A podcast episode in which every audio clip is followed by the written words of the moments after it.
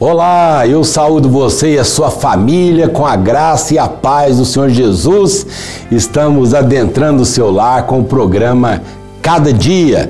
Esse programa é uma parceria de Luz para o Caminho e Sexta Igreja Presbiteriana de Uberlândia. O pastor Hernandes vai compartilhar conosco a palavra de Deus. As portas do inferno não prevalecerão contra a igreja. Uma expressão fortíssima e eu sugiro que você reúna toda a família para ouvirem a palavra de Deus ministrada no programa de hoje. E também o Vitor Quevedo, que vai trazer para nós uma canção louvando a Deus ao som da viola caipira. É isso mesmo. Deu vontade de dar um tapinha aqui, mas não vou dar não. pastor Hernandes, Faz favor. Pastor, esse tema é um tema forte, né? Desafiador. Desafiador. Yeah. Certamente baseado naquelas palavras que nós temos lá em Mateus, Exatamente, no Evangelho de Mateus. Deus o abençoe mais uma vez. Estamos atentos àquilo que Deus vai falar através da sua vida, meu Amém. irmão. Deus seja louvado. Amém. Bom, eu quero partilhar então com você esse texto de Mateus, capítulo 16, versos 13 a 18. O texto nos informa que Jesus está lá nos lados de Filipe com seus discípulos, perguntando a eles: Que dizem os homens ser o filho do homem? Os discípulos respondem para Jesus: Olha, Senhor, o povo está muito confuso a teu respeito, porque uns dizem que tu és João Batista, outros dizem que tu és Elias, outros dizem que tu és Jeremias, ou mesmo alguns dos profetas. E Jesus então pergunta para eles: E vós? Quem dizeis que eu sou? E Pedro responde pelo grupo: Tu és o Cristo, o Filho do Deus vivo. Jesus então responde a Pedro: Eu também te digo que tu és Pedro, e sobre esta pedra eu edificarei a minha igreja, e as portas do inferno não prevalecerão contra ela. A grande pergunta desse texto é quem é a pedra sobre a qual a igreja está edificada. Há três interpretações comuns ao longo da história da igreja. Primeiro, que o próprio Pedro é pedra. Há um, uma frase muito conhecida em latim que diz assim: ubi Petros ibi ecclesia. Onde está Pedro? Aí está a igreja. A segunda interpretação é que a declaração de fé, tu és o Cristo, filho do Deus vivo, é a pedra sobre a qual a igreja está edificada. Porém, a terceira interpretação, penso, que tem mais é, fundamentação no texto, dizendo que o próprio Cristo é a pedra sobre a qual a igreja está edificada. Na língua grega há uma espécie de trocadilho entre a palavra pedra e a palavra Pedro. A palavra pedra aqui é Petra, rocha, inabalável. A palavra Pedro é Petros, fragmento de pedra, um pedaço de pedra tirado de um maciço rochoso. Então o que Cristo está dizendo é o seguinte: eu também te digo que tu és Petros, fragmento de pedra, mas sobre esta rocha inabalável que sou eu, eu edificarei a minha igreja. Vale destacar que não é pedra que procede de Pedro, mas é Pedro quem procede de Petra. De tal forma que Jesus é a pedra, porque esta metáfora só é usada para Deus em toda a Bíblia.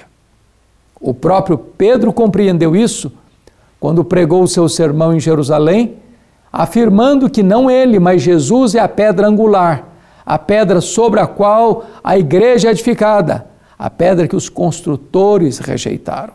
Então, a primeira verdade é que Cristo é o fundamento da igreja.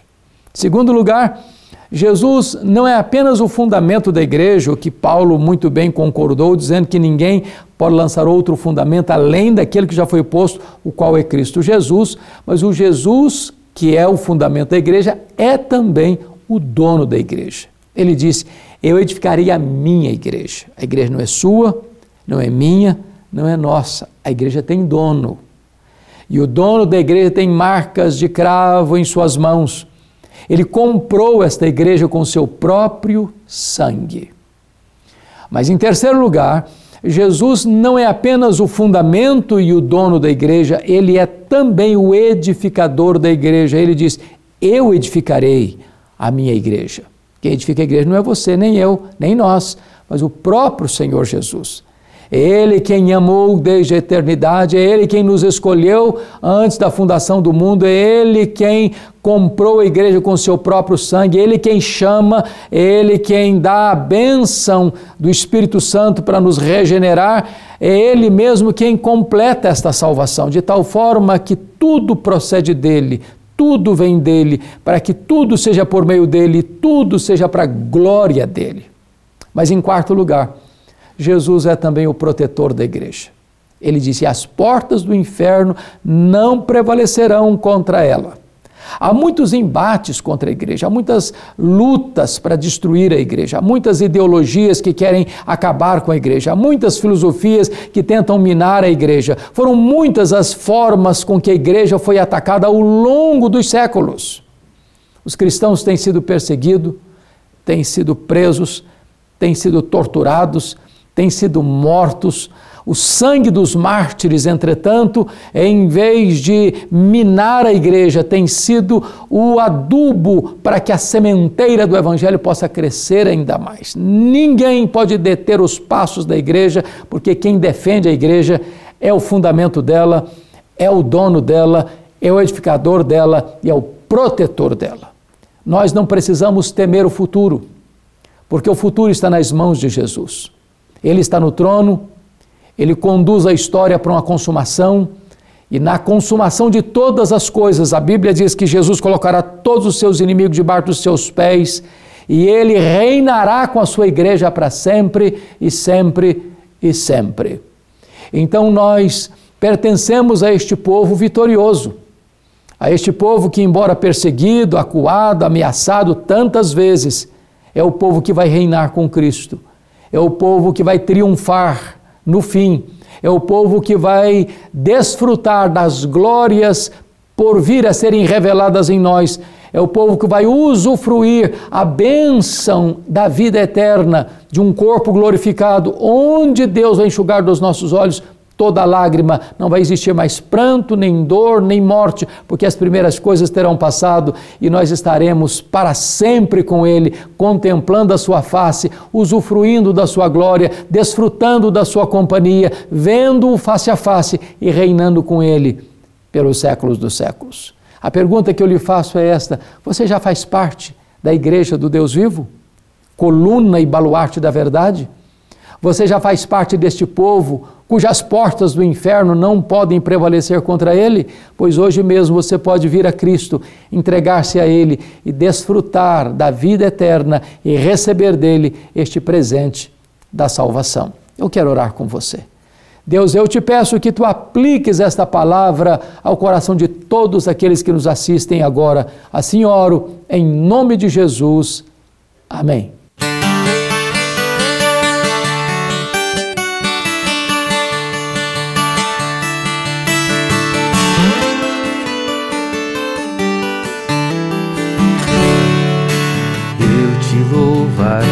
Exaltarei teu nome pelas maravilhas que tens feito, os teus conselhos antigos, fiéis e verdadeiros. Eu te louvarei, exaltarei teu nome, és a torre forte do estrangeiro, e não deixarás vingar o plano do perverso. Diante de ti. Todo joelho se dobrará, toda língua de confessar, no humilde ao poderoso que é.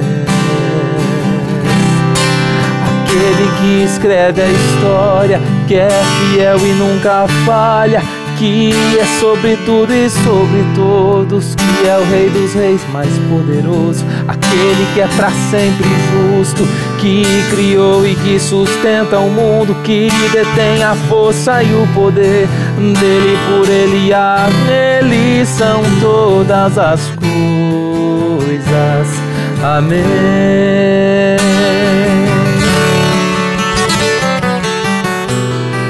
Dele, por ele, a nele são todas as coisas. Amém. Benção, nós louvamos a Deus, pastor Hernandes, pelo louvor que podemos entoar a Deus, né? Ministério do Vitor Quevedo e a mensagem bíblica. Você falando da igreja, muitas pessoas confundem igreja com denominação religiosa, né? É verdade. A palavra de Deus está bem clara que é, as portas do inferno não prevalecerão contra a igreja. É, é. E pastor, nesses dias que se fala tanto de liderança no nosso país, né? Há toda essa expectativa e, e esse livro que está sendo lançado agora, o livro do pastor Hernandes, olha, lançamento aqui no programa Cada Dia, José, príncipe do Egito.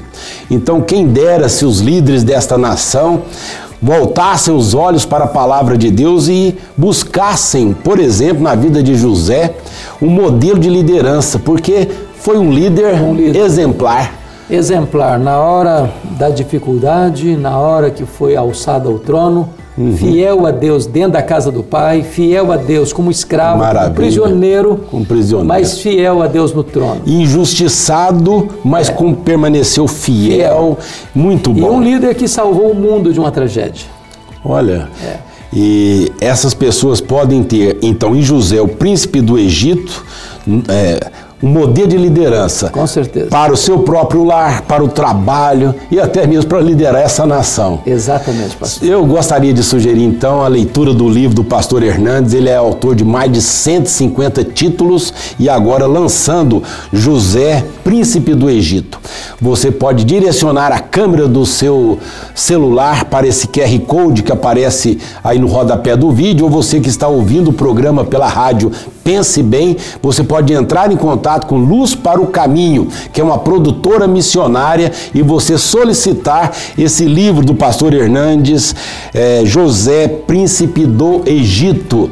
Eu também gostaria de falar do Vitor Quevedo sobre as redes sociais, onde em toda plataforma tem o conteúdo que o Vitor Quevedo tem apresentado para a glória de Deus. São hinos de autoria dele, outros não, mas todos ao som da viola caipira. É isso mesmo. Louvamos a Deus ao som da viola. Muito bom. Pastor, vamos finalizar falando da sexta igreja. Exatamente. Eu quero dar ênfase àquela reunião que você tanto gosta. Aliás, você podia convidar o pessoal para fazer parte daquela reunião. Pois bem, gente, então vocês que moram em Uberlândia, não percam a reunião de oração da sexta-feira, 5 horas da manhã. É um tempo de bênção, de restauração, dos céus abertos sobre a sua vida e sobre a sua família. Participe, vai ser uma bênção para você, para você e para toda a sua casa. Que bom, obrigado. Nós vamos ficando por aqui. Até o nosso próximo programa, se Deus permitir. Tchau. Abraço, Fique com. Deus. Ei pessoal, tudo bem? O programa Cada Dia ainda não acabou. A gente tem dois recadinhos muito importantes. Se inscreva no canal da Sexta Igreja Presbiteriana de Uberlândia e confira todos os programas cada dia para sua edificação na hora que você quiser. E também, se você gosta dos louvores ao som da viola caipira, tem o meu canal do YouTube, Vitor Quevedo TV. Você está convidado para se inscrever nos nossos canais.